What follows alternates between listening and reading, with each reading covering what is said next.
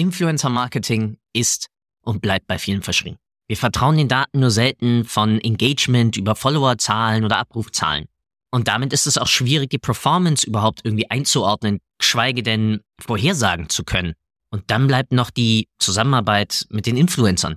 Darum sprechen heute Benedikt David Becker und ich über Data-Driven Influencer Marketing. Was ist das überhaupt? Wo können wir welche Daten einsetzen? Und was hat das Ganze überhaupt mit Diversität, Zielgruppe und Segmenten zu tun?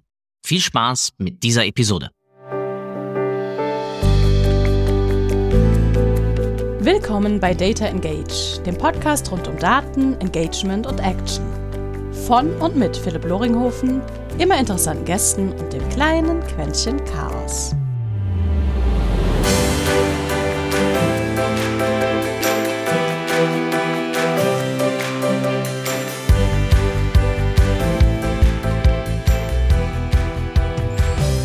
Und herzlich willkommen zu einer weiteren Episode eines kleinen Podcasts, der sich um Daten dreht, manchmal um Marketing, manchmal um Sales, aber immer um Kommunikation. Und heute dabei jemand, mit dem ich nicht nur ein Wort teile, sondern dessen Posts ich auf alle Fälle immer mal wieder, ich nenne es jetzt mal englisch, thought-provoking finde. Voll das fancy Wort. Heute dabei Benedikt David Becker. Und deswegen vorneweg, Benedikt, erstmal vielen, vielen Dank, dass du die Zeit nimmst. Und wie immer meine einleitende Frage, weil du sagst, sagst ja, du machst datengetriebenes Influencer-Marketing. Was war bis jetzt eigentlich dein größter Datenfuck-up?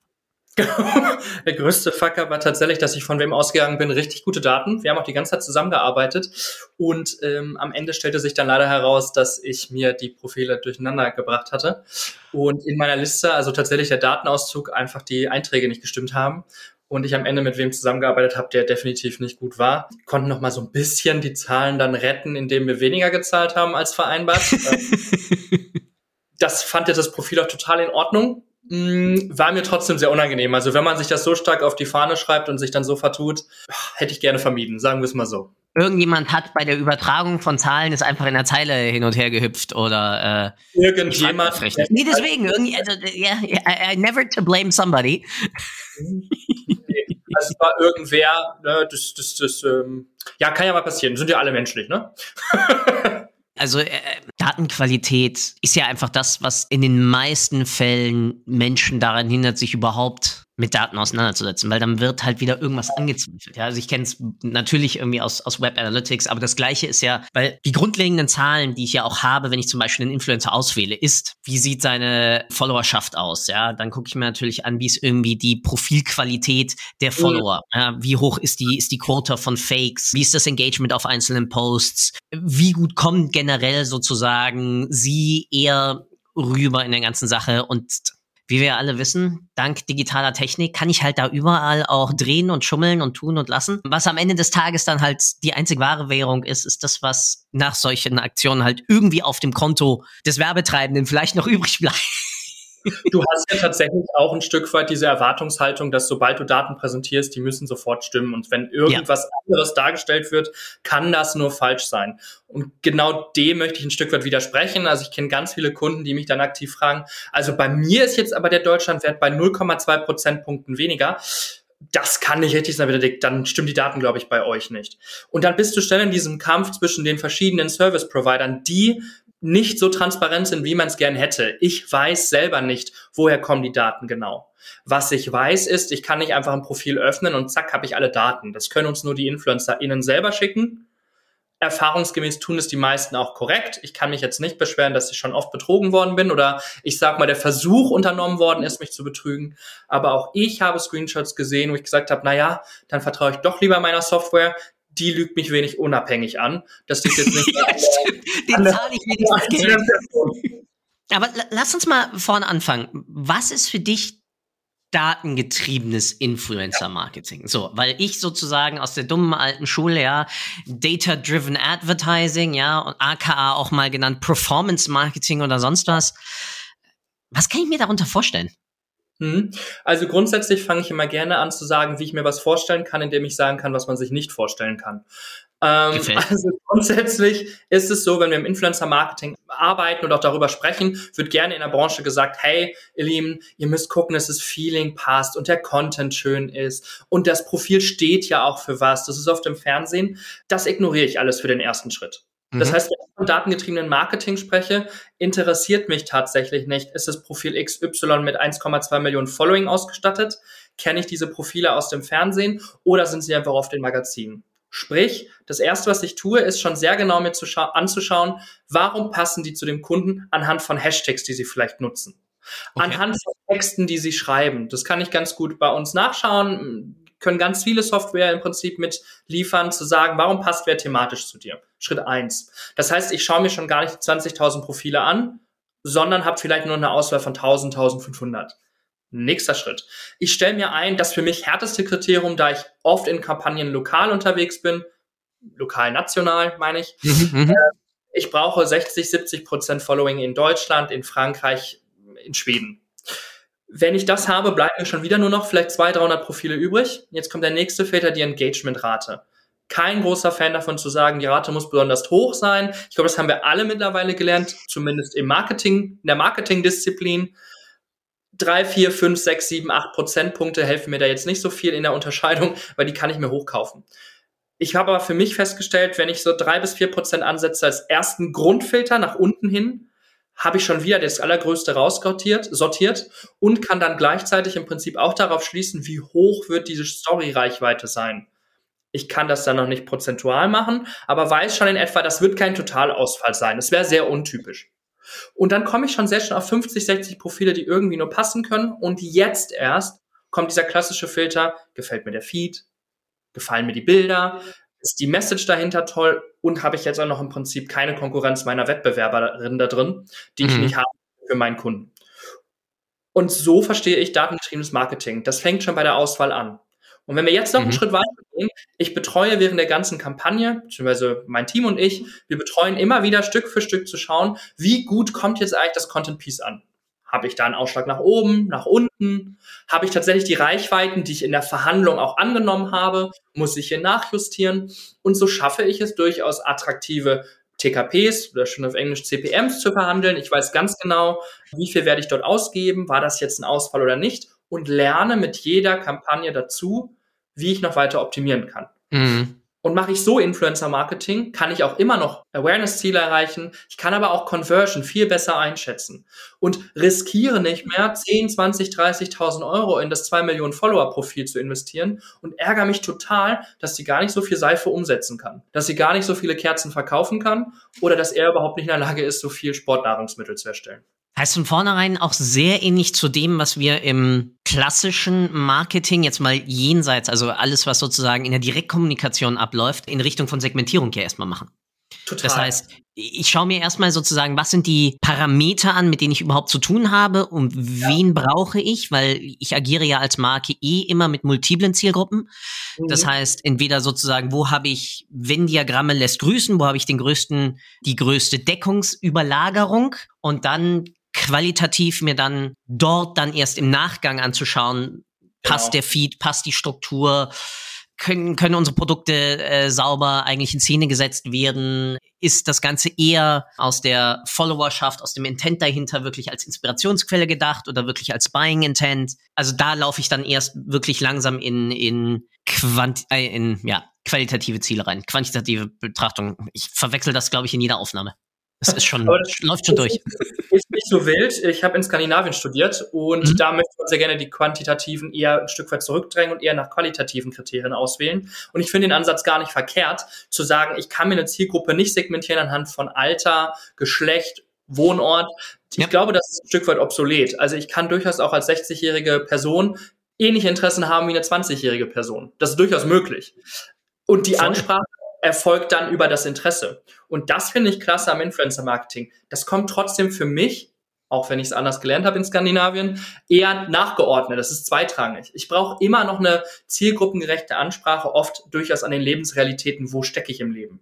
Mhm. Aber das Bewusstsein, wie du es gerade auch sagtest, im Prinzip, dass es unterschiedliche Interessen gibt, dass die, dass die Menschen an verschiedenen Phasen ihres Lebens wahrscheinlich die gleichen Ziele immer noch haben, Das ist wichtig im Hinterkopf zu behalten, aber die allererste Segmentierung ist für mich eine rein nach Demografie. Es ist, es ist, ich bin selber ein Freund davon von Vielfalt und Diversität. Ich denke, dass da auch, äh, wenn wir uns darüber ansprechen, wie Daten uns da belegen, ob wir divers sind, können wir sagen, das sind wir nicht. Und dementsprechend, also ein boldes Statement, vielleicht hast du da konkrete Zahlen zu, aber ich gehe davon aus, wir sind nicht so divers, wie wir es gerne hätten in all unseren Aspekten des Lebens und im, im Business. Ähm, aber wenn ich darüber nachdenke, im Prinzip, ist, ist für mich diese Vielfalt nicht ausschlaggebend. Ich muss im Marketing oberflächlich bleiben. Ich verkaufe immer noch Produkte, die vielleicht im Klischee rosa sind für Frauen und im Klischee blau für Männer. Ich mag das nicht. Und ich kann es ein Stück weit beeinflussen in der Auswahl meiner Creator, in meiner kleinen Nische des Marketings, nämlich des Influencer-Marketings. Die Wahrheit wird sein, ich kann Bohrer, die schwarz sind mit goldener Schrift, nicht mal ebenso einfach an eine junge 18-Jährige verkaufen. Das wird nicht so leicht passieren. Ich, ich folge mal gerade sozusagen diesem, diesem kleinen ja. Seitenpfad. Ja. Äh, nee, wir sind eindeutig nicht auf einem Inklusionslevel äh, ja. egal über welche, über welche ähm, Parameter wir dort sprechen, geschlechtlich, Alter, Cultural Heritage, Bildungsgrad, Einkommensgrecken oder sonst was, wo wir irgendwie gerne wären. Mhm. Äh, ganz schlimm, besonders irgendwie im, jetzt gerade aktuell im gesamten Data-Bereich. GPT, also ChatGPT 3.5 anschauen. Das Ding ist gebiased leider Gottes bis zum geht nicht mehr. Warum? Weil der Textkorpus einfach so gebiased ist, weil halt die, die am lautesten schreien und Content produzieren, dummerweise noch immer alte weiße Männer sind. Dazu zähle ich mich jetzt mal auch ist, ist dummerweise so, ja. Das, dessen bin ich mir selbst bewusst. Ich bin mir selbst ja. bewusst, dass den Bias, den ich aus der Welt schaffen will, ich eigentlich dadurch, dass ich Content Creator bin, meine mhm. eigene Meinung in die Welt setze, damit andere beeinflusse und damit sozusagen ja. genau gegen dieses Diversitätsbild in der Analyse und Auswertung von Daten selbst gegenarbeite. Mhm. Aber würdest du, sagen, würdest du sagen, es schließt aus, dass du es trotzdem mitgestalten kannst und verändern kannst? Nein, schließt ganz ja. und gar nicht aus, weil ich habe ja eine Plattform, die ich dann anderen zur Verfügung stellen kann. Mhm. Unter ja. anderem einer der Gründe, weswegen es ja genau diesen Podcast gibt, damit es diverse Meinungen gibt und ich ja, das ist ja ganz egoistisch, soll mich ja mit anderen Meinungen und Ideen und sonst was konfrontieren und dummerweise wird das Ding halt mit aufgezeichnet und dann von irgendeinem Gnom halt noch als Podcast veröffentlicht. Also das ist die ganze Story hier hinter. Ja, es ist ja wirklich egoistisch von mir gesagt, hey, ich will Diversität in äh, Ideen und ich weiß, hey, die letzten Episoden von mir waren wieder rein maskulin beschränkt. Das ja. muss ich demnächst wieder massiv ändern. Äh, all das ist mir äh, vollkommen bewusst und äh, ja, ich war etwas faul. Ich habe schleifen lassen und Diversität bedeutet Arbeit, Diversität bedeutet Total. Aufwand und im Marketing dann und da kommen wir wieder zurück zu dem, was du sagtest sie garantiert mir halt nicht unbedingt Leistung. Und das ist ja der Punkt. Ich muss ja als Unternehmen noch immer Umsatz generieren, damit ich Gehälter bezahlen mhm. kann, damit ich meine Produktion zahlen kann. Das heißt, ich bin immer in einem sehr schmalen Grad von, ja, was kann ich mir leisten, um meine Gesamtunternehmung aktiv zu halten? Und auf der anderen Seite kann ich damit ja aber auch ein Statement machen. Da rede ich jetzt nicht von Greenwashing, aber ich kann genau dadurch ja auch sagen, ähm, man schaue sich an, was, was VD zum Beispiel macht. Ja, wunderbar im Sportbereich, wunderbar im Bereich Nachhaltigkeit, ganz klar positioniert, ganz klar auch ausgearbeitet. Mit wem arbeiten sie, mit wem nicht, wem mhm. geben sie auch als VD auch ihr dann wiederum sozusagen ihre, ihre Marke als Sprachrohr nach außen. Äh, Patagonia genauso. Ähm, und auf der anderen Seite hast du dann aber wiederum auch Marken da draußen. Ja, aber das ist legitim. Ja, das ist ja, das ist ja eine, eine Marketingentscheidung. Und deswegen finde ich es so spannend. Lass mich auf eine Sache eingehen. Influencer sind ja eigentlich eine Art Proxy, ein vereinfachter Zugang zu einer geschnittenen Zielgruppe. Ja. Aber ich habe ja ganz viele Unterschiede, die teilweise auf die, also ich habe ja x hunderte, sagen wir mal, Beauty-Influencer. Mhm. Wie unterscheiden die sich dann? Das ist tatsächlich eine interessante Frage und ich würde gerne den Zahn ziehen, dass die alle so unterschiedlich sind. Und da gibt es immer wieder auch Berichte dazu, Studien dazu. Da gibt es auch einfach Meinungen, die ich hier gerne repräsentativ zusammenfassen will. Die aller erfolgreichsten sind in der Regel weiß. Sie sind blond in, in Europa und sind alle unglaublich wohlhabend schon vorher gewesen oder sind es zumindest jetzt. Das mhm. heißt, sie können gar nicht wirklich die verschiedenen Zielgruppen erreichen. Und wenn mhm. du jetzt von der, von der Vergleichbarkeit gehst, wofür steht jemand, ist es tatsächlich sehr schwierig. Wenn ich also den Leistungsdruck habe, den Unternehmen haben in der Regel, mhm. wie du es gerade gesagt hast, kann ich es mir gar nicht leisten oder erlauben in vielen Stellen, wirklich rein auf Sustainability-Profile zu gehen. Die mhm. Sich nur dafür einsetzen. Es ist total schwierig, äh, BPOC-Menschen reinzunehmen, also mhm. schwarze Creator oder, oder, oder auch Creator mit Mixed Heritage im Prinzip, die sagen, okay, ich möchte total gerne mit diesen Marken zusammenarbeiten und ich als erster, erster, ich sag mal, Wegbereiter kann die auch noch meinen Kundinnen vorstellen.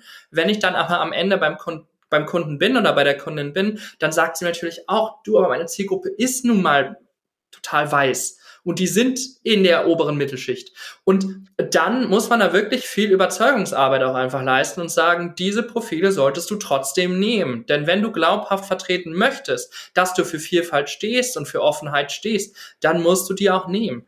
Das gleiche Beispiel kannst du nehmen, wenn wir über äh, sexuelle Minderheiten sprechen oder wenn du mhm. darüber sprichst, das, was wir vielleicht im Entertainment noch toll finden, Drag Queens. Ich bin immer ein Freund davon, die mit reinzunehmen in Kampagnen. A, sie bringen wirklich eine Kreativität und Vielfalt mit und B, sprechen sie durchaus auch Zielgruppen an, die manchmal durchaus konservativer gestaltet sind, weil es unterhaltsam ist. Und über diesen Blickwinkel, wenn du so überspitzte Charaktere nimmst, kannst du dir auch als Unternehmen erlauben, durchaus mal etwas raus aus der Komfortzone zu gehen.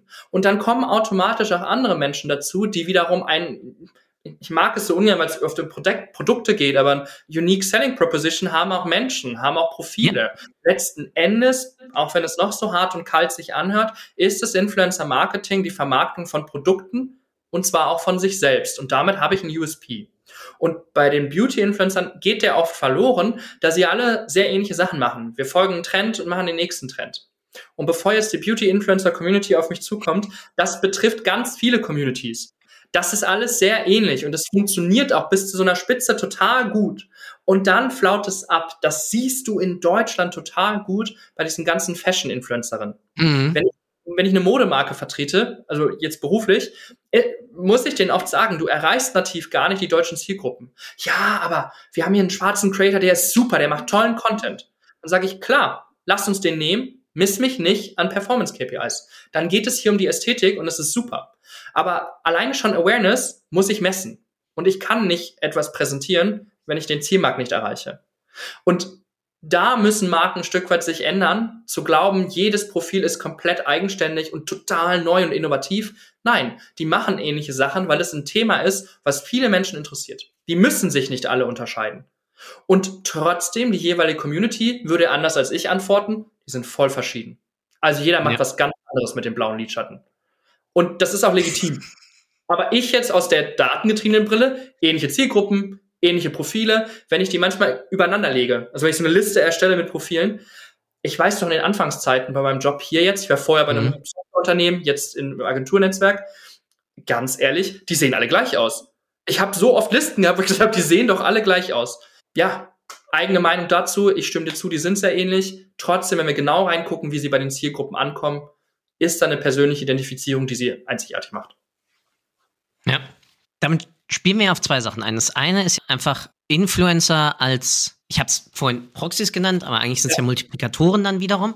Ja, Multiplikatoren. Das andere ist die persönliche Marke, die ein Influencer sich ja auch aufgebaut hat. Da laufen wir jetzt ein bisschen in die Marketingtheorie, kann ja auch, kann ich ja auch als Marke, als Brand dann wiederum nutzen, damit sie auf meine Marke einzahlt. Das heißt, wenn ich genau solche Sachen nehme, aller Nachhaltigkeit oder Diversity, Bandbreite an Themen ist ja riesig groß, dann muss ich mir dabei ja trotzdem Gedanken machen, das hast du so schön gesagt, dann bewerte mich nicht anhand von Performance KPIs, beziehungsweise was du ja eigentlich sagtest, war, dann miss mich nicht anhand eigentlich des Exposures, also der, der Außendarstellung, die sozusagen dadurch entstanden wird, weil der Großteil halt deiner Zielgruppe dummerweise noch immer weiße Männer mit Bart für dein Bartpflegeprodukt ist. So. Aber dann dabei die Frage, wie mache ich das dann trotzdem messbar? Also ha habt ihr da Erfahrungen, wie ihr sagt, okay, wir, wir wollen eine Art Markentransformation angeregt durch den Markt, aka die Influencer mit auch einnehmen? Ja. Und müssen das ja trotzdem irgendwie dann darlegen, dass, hey ja, das hat was gebracht, lieber Kunde.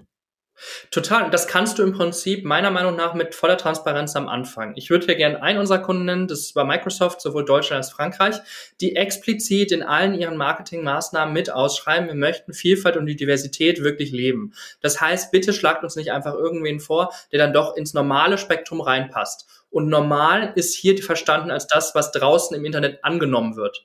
Denn ich brauche nur einmal einen schwarzen Creator nehmen, der anscheinend als unnormal gilt in Europa. Schon kriege ich die Hatewelle in den Kommentaren. Wie kann man mit dieser Person werben? Wenn ich mhm. Menschen zeige mit Behinderung, darf ich auch gleichzeitig Kommentare lesen, dass diese Menschen nicht schön seien. Das heißt, damit muss sich eine Marke auseinandersetzen. Halte ich das aus? Mhm. Diese Marke, also Microsoft mit all seinen Produkten und Marken, hält das aus und möchte das. Und da sagen wir ganz klar, diese Person haben wir mit drin, um eben diese Vielfalt zu zeigen, dass auch Menschen, die sonst unterrepräsentiert sind, hier teilnehmen. Und dann können wir das ganz gut auslesen, a, quantitativ, indem wir sagen, das und das ist die Zielgruppe im jeweiligen Land, hier haben wir die Altersstruktur, die Geschlechtsstruktur. Das kriegen wir dann genauso hin für diese Profile als auch für die, die wir explizit nur genommen haben, weil sie eben zur Zielgruppe so perfekt passen, die ich in meinem Briefing erhalte. Mhm. Und ich kann da noch qualitativ reingehen. Was sind denn die Kommentare? Also sehen die Leute, dass hier ein mhm. Mehrwert ist. Also eine Produktreihe, die wir betreut haben, ist Surface, das ist das High-End, die High-End-Linie von Microsoft. Habe ich hinten liegen. Ist wunderbar. Perfekt. Perfekt. Ja, finde ich auch. Können wir gerne einmal platzieren. Sind super Geräte. Bevor ich hier fertig bin, hatte ich nämlich einen Surface selber gekauft. Ich leider nichts dafür. Nee, leider. Das ist geteilt. Das ist geteilt. Ich kann dich auch beruhigen. Die zahlen generell jetzt nicht so viel an Geräten an jedem heraus. Das macht Apple. Also seid zu denen nett. ähm, nee, aber tatsächlich äh, haben die Kommentare so schön gezeigt. Wir hatten einen, der im Rollstuhl sitzt da ist die Einschränkung jetzt mit dem Laptop an sich umzugehen nicht groß, aber diese Flexibilität des Geräts selbst im Tablet wirklich überall zu sein, es sofort mitnehmen zu können, diese lange Akkulaufzeit. Wir haben eine Creatorin in Frankreich gehabt, da hat die Tochter das Down-Syndrom und kannte super damit lernen im Prinzip, war richtig beschäftigt. Und das funktioniert nicht mit jedem Gerät, weil das Gerät ist echt stabil, so die kann damit rumwerfen, wie sie das möchte im gewissen Rahmen kann wirklich das Spiel, das, das als Spielzeug verstehen, aber auch als Lernplattform. Und das sind einfach Geschichten, die zeigen viele Marken nicht.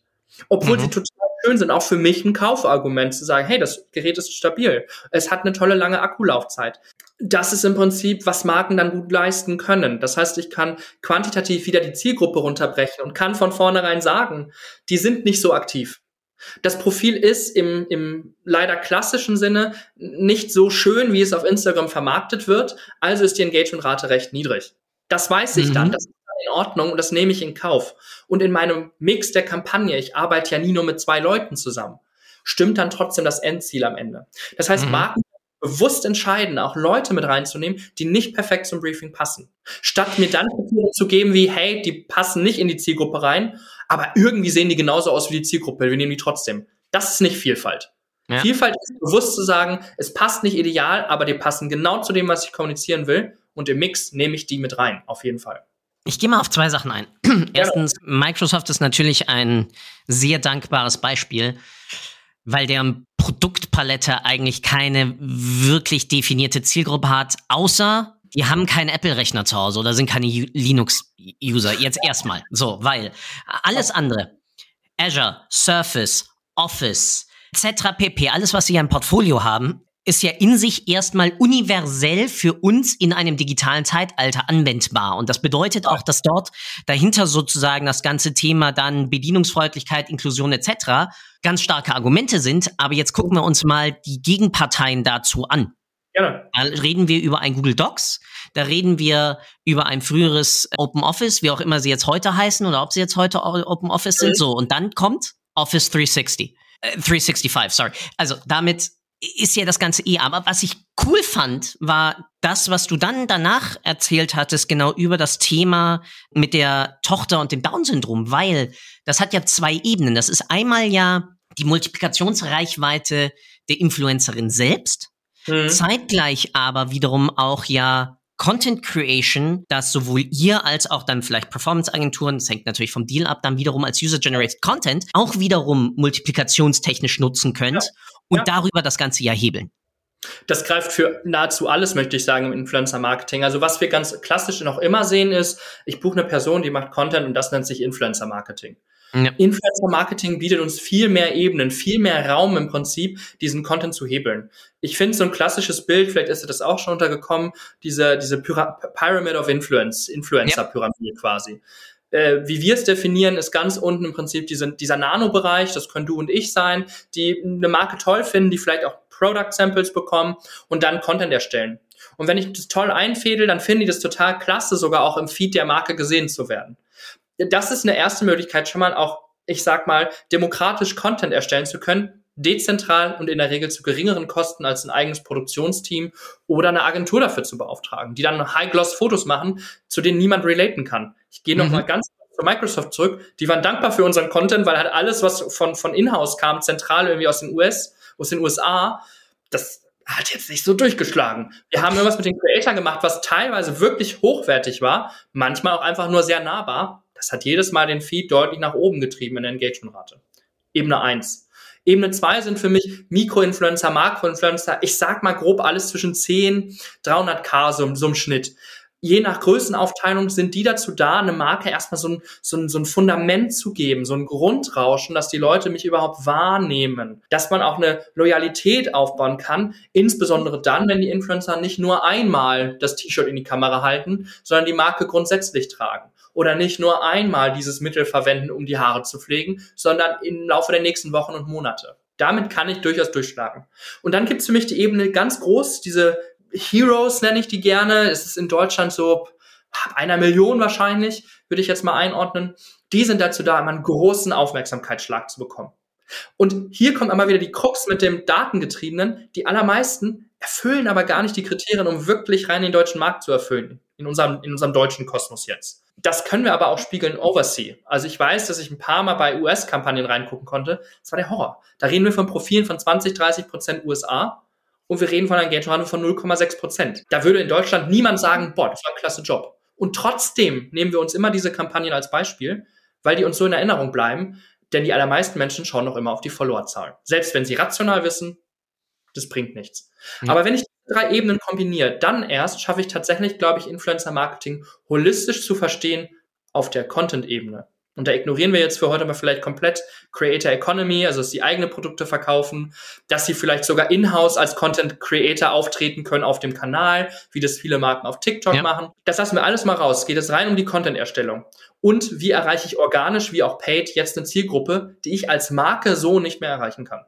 Es ist spannend, dass, also Pyramide vollkommen bekannt, aber es ist für mich eigentlich immer so der mitschwingende Faktor ist, wie viel Trust kann ich eigentlich in diese dann doch gebuchten Promotions von Marken auf diesen Influencern eigentlich reinlegen. Und ja, wenn jemand eine Million Follower durch die Gegend fährt, dann ist das ein Prozent der Einwohnerschaft des Dachraums. Ja. Das muss man sich erstmal vorstellen. Das bedeutet, das muss schon so hochgradig divers sein, dass ich da ja gar keine faktische Überlagerung mehr habe, sondern das geht dann ganz oft einfach das, was wir eigentlich mit datenorientierten Marketing und Performance etc. irgendwie, ja, das ist wieder mit Schrot auf Spattenschen schießen. Mhm. Ah, ich bin vollkommen bei dir. Ja, dass das sozusagen, das ist halt, wenn du es aus einem Mark klassischen Marketing-Mix-Model ist, das halt TV. Ja, so, und ja. dann habe ich meine Nischensender, das wäre sozusagen Mid-Level, und dann habe ich ganz unten, das wäre dann so mein Regional, wenn ich mhm. irgendwie auf äh, Nordwest, Kleinsender, Köln, Hippelsdorf, hm, weiß ich nicht, sonst was. Natürlich habe ich nicht die Reichweite. Und damit habe ich sozusagen aus einer reinen Conversion- und Performance-Logik natürlich schütte ich oben in meinen Funnel weniger rein.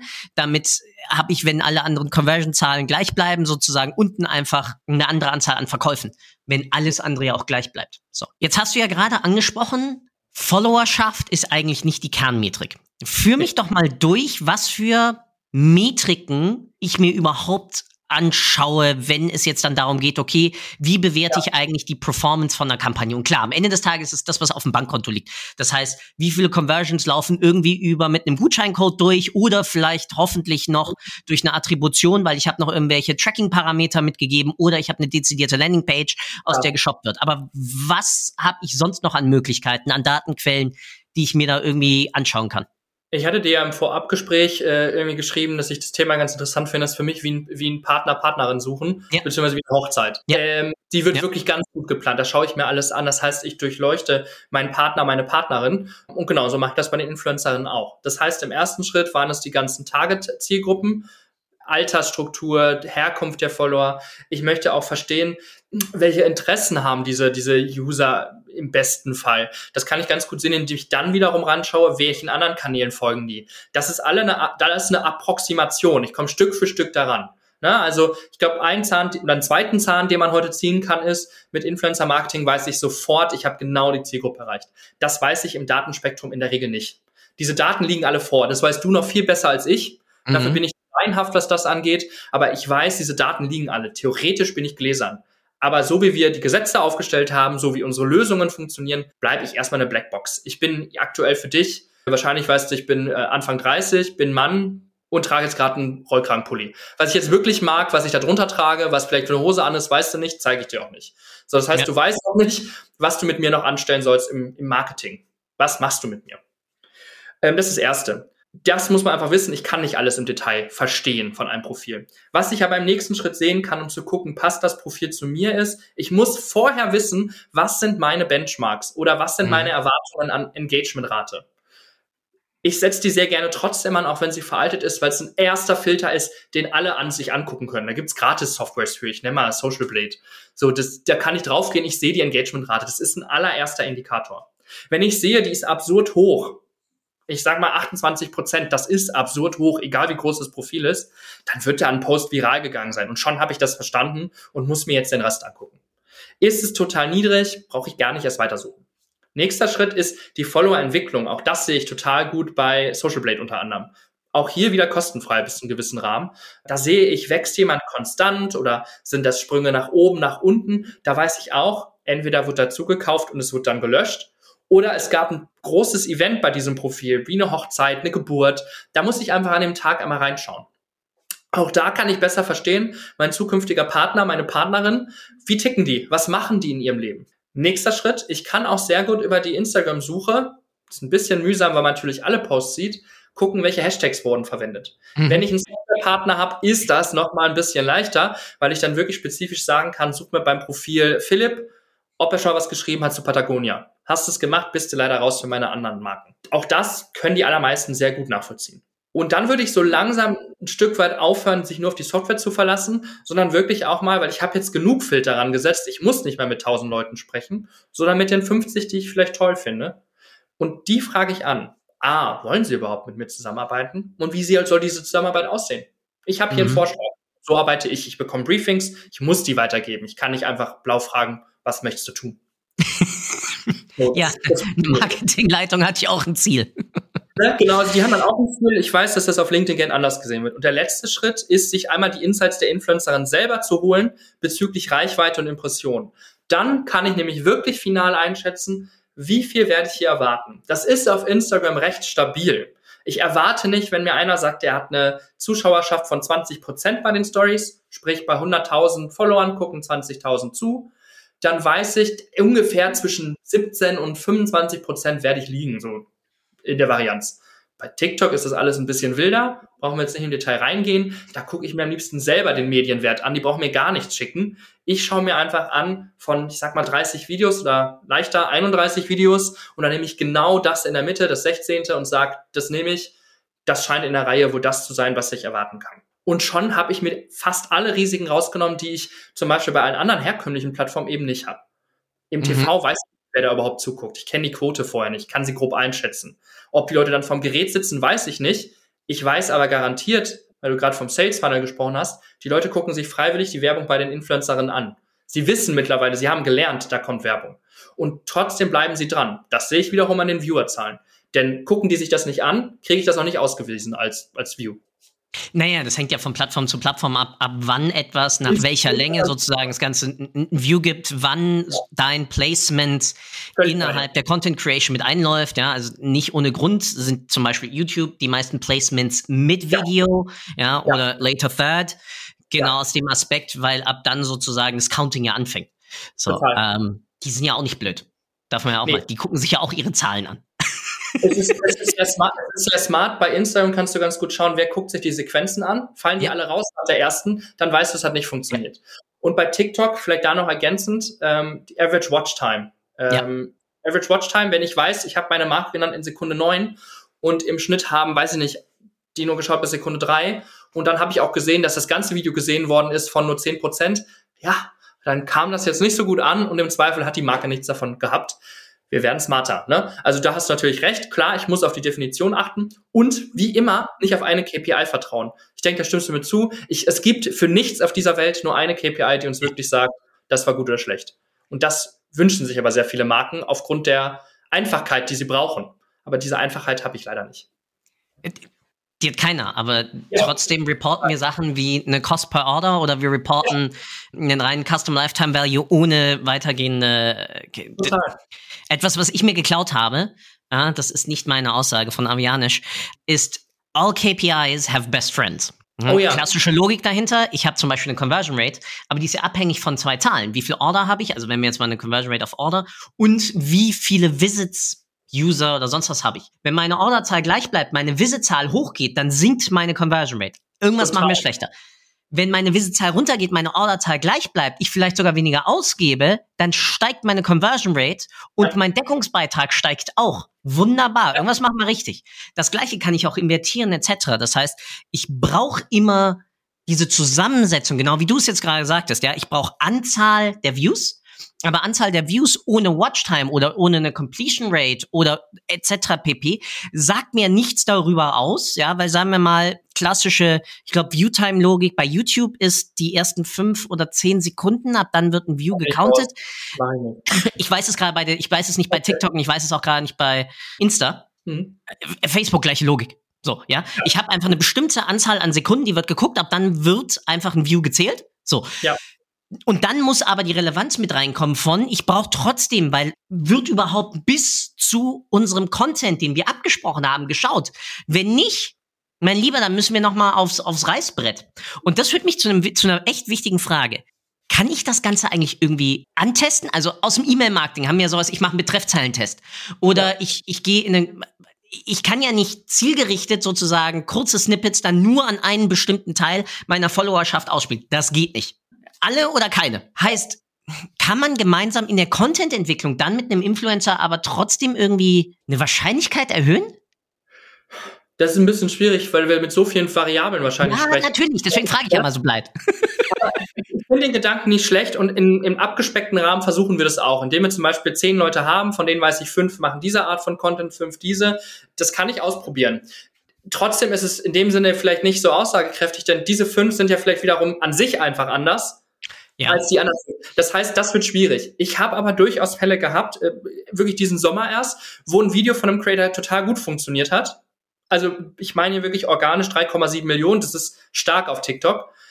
Der hat aber im Prinzip die gleiche Storyline ein paar Wochen vorher gemacht, da krebste ich bei 80.000 rum. Und dann dachte ich mir, das kann ja irgendwie nicht sein. Anderes Beispiel, jemand hat äh, das Videoformat, ähm, er tut so, als würde er eine Person auf der Straße finden und er möchte jetzt ein Video mit ah, ja, ja, ja, ja wirklich, das Video ging 3,7 Millionen. Ich dachte, wow. Also diese 3,7 verfolgen mich. Mhm. Das war bei beiden die gleiche Zahl. Ähm, und ich sag, sag, wow, nehmen wir nochmal, das probieren wir. Das, das war so gut. Das zweite Video und du darfst jetzt gerne lachen. Ich nenne auch keine Namen, weil ich weiß, es ist dieser Person selber super peinlich. Das war bei viereinhalbtausend. Und dann haben wir gesagt, woran liegt das jetzt? Und wir kommen wirklich zu dem Schluss, das lag jetzt am Model. Die kam leider nicht so gut an. So, weil wir sehen es auch an den Kommentaren, dass niemand geschrieben hat, boah, die ist voll hübsch. So, das heißt, obwohl ich ausprobiert habe, welche Formate gut funktionieren können. Und ich dachte, es mhm. verstanden haben, nö, machen wir nicht.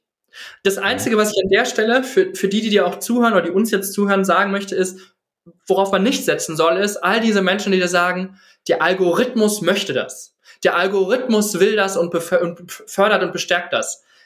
Ich würde jetzt so bold sein, keine Person, die wir wirklich kennen, weiß, wie die Algorithmen bei YouTube, bei TikTok, bei Instagram oder Meta im Allgemeinen funktionieren. Es gibt LinkedIn, auch so ein Beispiel. Nimm keinen Link in deinen Kommentar, dann geht dein Post nicht viral. Du musst drei Emojis nehmen, um die Emotion aufzuwecken. Fang mit einer reißerischen Headline ein. Das ist Basic Human Science. Ne? Wir wissen, dass wir auf Emotionen anspringen. Am besten muss es uns aufregen oder traurig machen. Glück ist nicht so das, was wir so gerne teilen. Lachen und Schadenfreude schon. Ja, das gilt überall. Und Cliffhanger einbauen ist auch was, was ich im Content lernen kann und sagen kann, naja, tease doch am Anfang an und am Ende kommt erst die Auflösung. Ganz oft funktioniert das, also das kann ich mitgeben. Ich kann lernen und verstehen, diese Mechanismen funktionieren. Aber ganz großer Bitte, hört auf äh, zu sagen, also Werbung darf ich nicht in meiner Caption schreiben, der Algorithmus mag das nicht. Also drei Hashtags kann ich nur nehmen, vierter funktioniert nicht. Das nee. ist Quatsch, nirgendwo. Aber das ist so, das weißt du, dass Leute genau damit dann kommen und sagen, ich habe das meinem Marketingchef erklärt und ja, der stimmt zu, also vier Hashtags waren zu viel. So, das, Gen genau das war's, natürlich. Ja. Also es ist, es ist mega spannend, weil am Ende des Tages, was man dabei immer ausblendet, ist genau der Faktor, worauf optimieren alle Algorithmen? Auf Engagement. Weil darüber läuft, darüber läuft die Cash Cow. Umso länger ich Leute gebunden habe in meiner Applikation, und das ist bei einem LinkedIn ja genauso. Ja, ich, ich zahle brav jeden Monat mein LinkedIn Premium, aber ich weiß nicht, wie das Ding heutzutage heißt, Beitrag. Das heißt, die machen mit mir schon mal Asche. Ja. Trotzdem kriege ich ja Werbung. So, Aber und jetzt muss es natürlich darum gehen, ich muss ja eine gewisse Anzahl an Werbung sehen, dass sie zusätzlichen Benefit dadurch ja haben. Mhm. Facebook, Insta, TikTok, alle anderen, bei Twitter weiß ich nicht, in welche Richtung e- Elon da jetzt noch läuft, aber. Das wissen wir alle nicht. Ganz anderes Thema. Ja. Was mich aber, weswegen ich auf diese Frage vorhin gekommen bin mit dem Testing, ja. ist natürlich, dass wir haben ja mehr oder minder, wir haben es nicht entschlüsselt, aber wir haben halt eine Institution weltweit, Hollywood, die hat halt schon ziemlich gut rausgearbeitet, wie funktioniert Bewegtbildinhalt. Ich nenne es extra Bewegtbildinhalt, ja, nicht Video oder sonst was. Und da gibt's Pre-Screenings und es gibt Voransichten etc. Deswegen da auch nochmal auf bei größeren Kampagnen mit, sagen wir mal, Millionen Influencern etc. Hast, glaubst du, es wird sich vielleicht irgendwann mal so etwas auch zum Thema Qualitätssicherung etablieren, dass man mit Sub-Audiences oder kleinen Test-Audience dann Pre-Screenings macht, im Sinne von, wie kommt das Ganze an? Oder geht es noch immer um den Faktor pseudomäßige Authentizität, weil ich habe das Produkt ja zufällig auf der Straße gefunden ja. und oh, es ist die wunderschönste Hautcreme ja, ja. in meinem Leben. Ähm, ich denke, ich denke ja, dass das möglich ist. Und zwar unter anderem dadurch, dass ja Instagram, ich glaube in den USA, wenn ich mich nicht irre, angefangen hat, ähm, eine bezahlte Mitgliedschaft zum Kanal mit anzubieten. Mhm. Heißt, ja. ich kann für einen Creator Geld ausgeben. Jetzt könnte ich ja als Creator sagen, die zahlen sowieso schon, die finden mich toll, ich probiere mal meine Inhalte aus. Mhm. Und wenn die das annehmen, dann strahle ich es vielleicht auch später für die große Gruppe aus. Das ist so der erste Schritt. Aber etwas, was schon ganz feasible funktioniert und jetzt schon umgesetzt ist, ist TikTok, wo genau so der Algorithmus, was man weiß, funktioniert. Es wird eine Test-Audience ausgespielt, die schon sowieso sehr nah am Profil ist. Und wenn die das mögen, teilen, interagieren, wie du sagst, das Engagement nach oben treiben, dann in die größere Zielgruppe und in die größere Zielgruppe. Das heißt, Softwares machen das schon. Influencerinnen an sich haben das für sich auch schon durchaus etabliert. Das ist das, was so gerne von Unbeteiligten belächelt wird. Aber es macht einen Unterschied, ob ich sage, swipe mal hoch oder jetzt klassisch klick mal da drauf oder eben dieses, ich probiere das Produkt schon länger aus. Das mhm. ist eine super wenn sie es dann auch tun. Und das sehen wir aktuell tatsächlich, das macht sich bezahlt. Also Influencerinnen, die langfristig mit Marken zusammenarbeiten, ich habe noch nicht einmal eine wirkliche Beschwerde online gelesen von Marken oder von Agenturen, die gesagt haben, es funktioniert nicht. Während ich regelmäßig sehe aus der Branche, aus meiner eigenen Beobachtung, ein einmaliges Placement ist, ist Quatsch. Es bringt nichts im Sinne von Loy Loyalty. Für mhm. einen Verkauf Push kann das durchaus was funktionieren, kann es was bringen. Aber ich verramsche immer ein Stück weit meine Marke, weil diese Deals funktionieren nur mit 20, 30, 40 Prozent Rabatt. So, und das kann auf Dauer keine Marke wirklich machen wollen. Ja, das ist ja genau das, was wir vorhin angesprochen haben, über inwiefern dann die Markenstrahlung des Influencers und damit ja auch sein Trust, den ich in ihn gelegt habe, als jemand, hey, ich investiere gerade als Medienkonsument meine Zeit, etwas, was du erstellt hast, dann zu konsumieren. Egal, ob es jetzt nur einfach ist, um Zeit zu vertreiben oder um mich zu bilden. Und wenn du dann da rein etwas packst, was zum Beispiel dann in dem Kontext mir hilft. Ganz viele meiner Tech-Influencer publishen zurzeit wieder von Linode, sind Serveranbieter, ja. Oder um mal wen anders zu kommen, Alexi Bexi hat vor ein paar Tagen, glaube ich, nochmal irgendeinen Shoutout gemacht zu ein paar interessanten Weihnachtsgeschenken, die jetzt jenseits des, des klassischen Mainstream sind. Wunderbar, darauf bin ich auf eine wunderbare Idee gekommen. Wurde dafür bezahlt? Nein, aber es hat meine Kaufentscheidung beeinflusst. So, weil ich seiner Einschätzung vertraue. Auf der anderen Seite gibt es dann wiederum, im Englischen nennt man die Cheap Sales. Also einfach ja. Influencer, die sich eine gewisse Reach über ja, snackable Content aufgebaut haben, der relativ inhaltlich dünn ist. Aber Sehr weißt dünn. du, das sind Profile, die dich nicht erreichen sollen. Die haben ja. ihre Berechtigung auf dem Markt und sie funktionieren. Sie werden im Zweifel auch gut absetzen. Ja. Bei Alexi Bexi zum Beispiel selber mit dem Management mal gesprochen. Ich finde, das kann man gut teilen ich wollte gerne mit denen zusammenarbeiten. Und sagte, naja, aber es gibt ja mehrere Anbieter auf dem Markt und ich möchte mir die jetzt erstmal angucken. Das Thema ist spannend. Und ich habe halt vier Monate später eine E-Mail bekommen, ja, jetzt hätten wir Lust. Diese Arbeit machen sich aber nicht viele. Und diese Profile setzen sich, ist jetzt eine steile These, aber ich glaube, die stimmt, setzen sich durch. Alexi Bexi kenne ich seit, wann hat Lena beim Song Contest gewonnen? 2011. Ja. Seitdem kenne ich den, weil das seine erste Songparodie war auf Deutsch. Und das heißt, seit elf Jahren ist er auf YouTube und monetarisiert das. Wer schafft das? Selbst wenn wir uns Giganten angucken wie Bibis Beauty Palace. Ich glaube, Damen haben wir alle schon mal gehört auf YouTube. Die nette Dame jetzt getrennt. Spätestens seitdem kennen sie dann doch noch mal mehr. Ja. Da passiert gerade nicht mehr viel. Weil dieser Markt, wofür steht sie? Für ehrlich gesagt relativ wenig außer snackable Content mit ganz viel Markenproduktion. Das funktioniert eine gewisse Zeit. Die Halbwertszeit kann ich nicht einschätzen, aber sie ist garantiert geringer als bei Profilen wie Alexi Bexley, den du gerade reingebracht hast. Dem vertraue ich. Dem vertraue ich auch noch in fünf Jahren, es sei denn, er macht einen doofen Move. Finn ja. Klima, das Gleiche. Der hat über, über Jahre wirklich so eine tolle Reputation gehabt. Und dann kam er raus, dass er gar nicht alles so toll ist, wie er es selber sagt. Und jetzt ist es, glaube ich, auch egal in Zukunft, was er tun wird. Der wird immer eine hohe Followerschaft haben. Da hängen ja immer noch knapp unter 700.000 fest. Irgendwer wird ihm das immer noch glauben. Das werden genug Leute sein. Aber dieser Strahl oder dieser Glanz, der ist weg. Und den wird er auch nicht so einfach reparieren können. Kann ich äh, voll unterschreiben. Also es ist witzig, seitdem ich aus irgendeinem komischen Grund dir folge, mhm. warum auch immer, habe ich mich selbst so ein bisschen reflektiert, wie beeinflusst zurzeit eigentlich meine Kaufentscheidung. Im Gaming-Bereich ja. ist es jetzt seit einem Dreivierteljahr auf einmal Hand of Blood. So. Mhm. Ist, glaube ich, auch seit 2010 oder so unterwegs mit seinem Kanal. Also, ja, Max Habe. Und wunderbar. Meine Steam-Library ist, ist die, der, fuck, die hat sich, glaube ich, um mindestens 25 Prozent immer vergrößert. Und das Ding war schon bei vermaledeiten 160, 200 Spielen. Ja, also, so. Also, das heißt ja, jenseits dieser Sachen baut man genau wie du sagst. Ich muss als Marke damit ja sowohl die quantitativen als auch die qualitativen Indikatoren, passt das, passt das nicht mehr anschauen. Dann, welches Ziel habe ich überhaupt? Ist es Abverkauf? Ist es ja. sozusagen Transfer von Vertrauen oder etwas ähnliches? Und dann damit auch reingehen in eine teilweise gemeinsame Aufbereitung ein bisschen, dann welcher Faktor von was brauche ich gerade als Inhalt? Kannst du das liefern? Kannst du es vielleicht gerade nicht liefern, weil es gerade nicht in deine ja. Content-Strategie, lieber Influencer, mit reinpasst? Und das Ganze dann hinten raus natürlich dann genau auf klassische KPIs plus deren beste Freunde dann hinweg zu analysieren. Total. Also ich finde diese Bilder immer ganz schön zu sagen. Ich sprach gerade von der Influencer-Hochzeit. Damit will ich ein mhm. Stück weit weggehen, rein vom Marketing hin zu Relationship Building. Ja. Ein großer Fan von. Ich möchte aber noch den zweiten Griff nehmen. Influencer-Marketing ist auch ein Marathon. Was aber viele Marketing machen, äh, äh Marketeers machen, ist ein Sprint.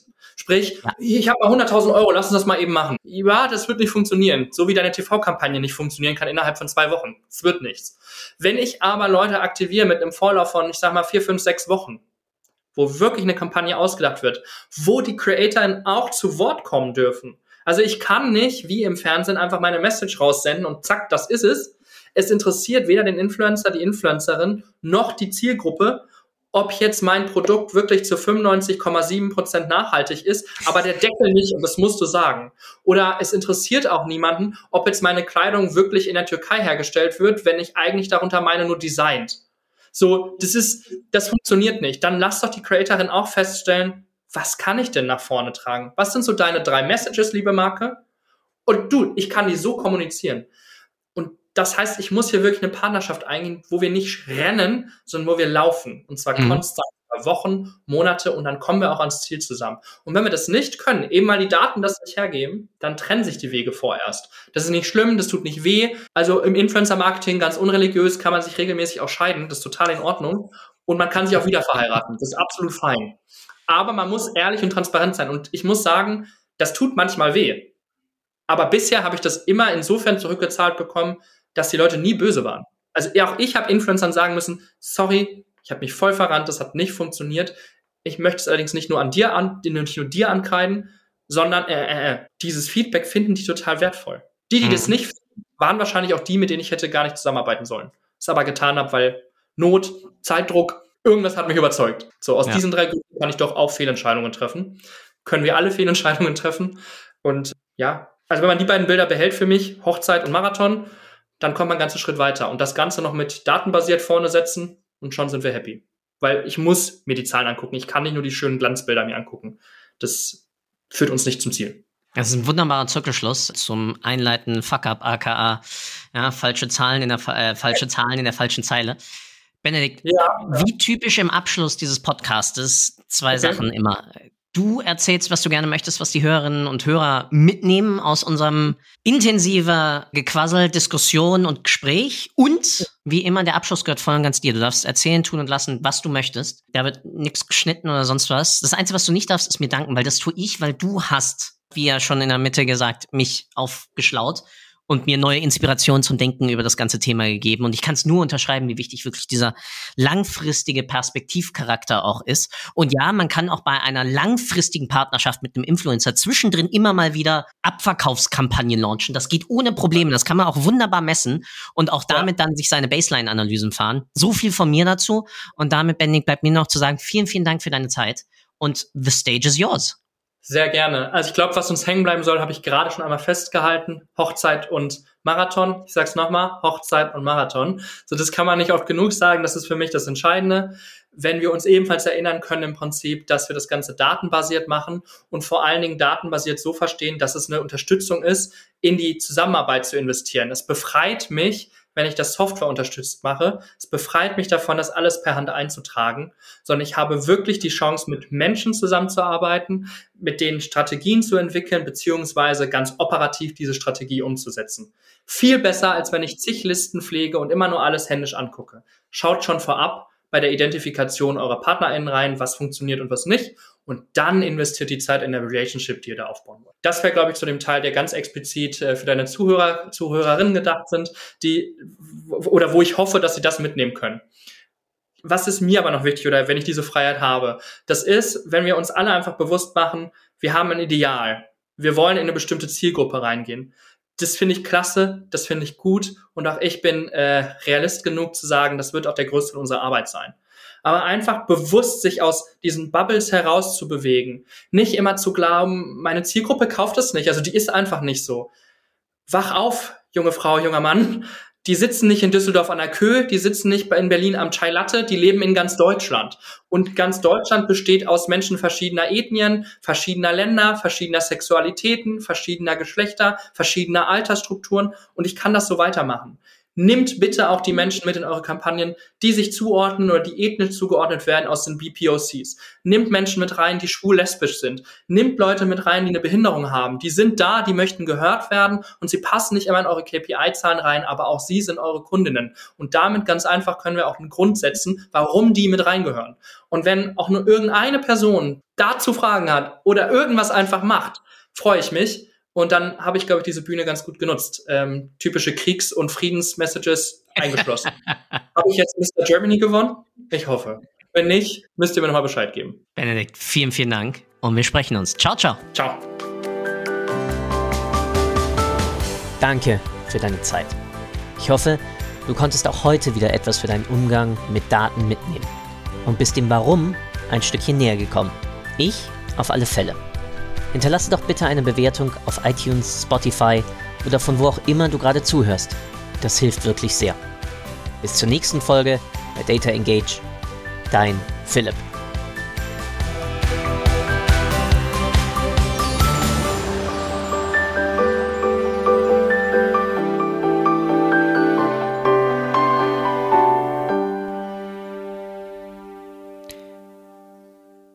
Influencer Marketing ist und bleibt verschrien.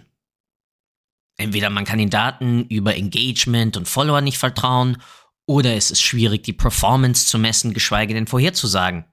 Und dann noch die Zusammenarbeit mit Influencern.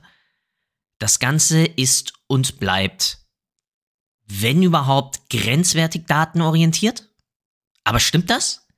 Genau deswegen sprechen heute Benedikt David Becker und ich darüber, was ist Data-Driven Influencer Marketing.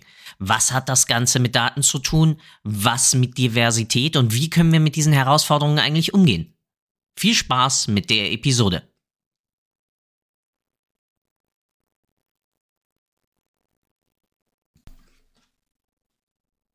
Influencer Marketing ist und bleibt bei vielen verschrien. Den Daten können wir nur schwer vertrauen. Wie sieht's aus mit den Followerzahlen oder dem Engagement? Dann ist die Performance schwer zu messen und geschweige denn schwierig vorherzusagen. Und überhaupt die Zusammenarbeit mit Influencern, Auch das stellt einen vor immer größere Herausforderungen. Deswegen sprechen in dieser Episode Benedikt David Becker und ich genau darüber. Was ist Data-Driven Influencer Marketing? Gibt's das? Und was hat das Ganze eigentlich mit Diversität und Prognosen zu tun? Viel Spaß bei der Episode.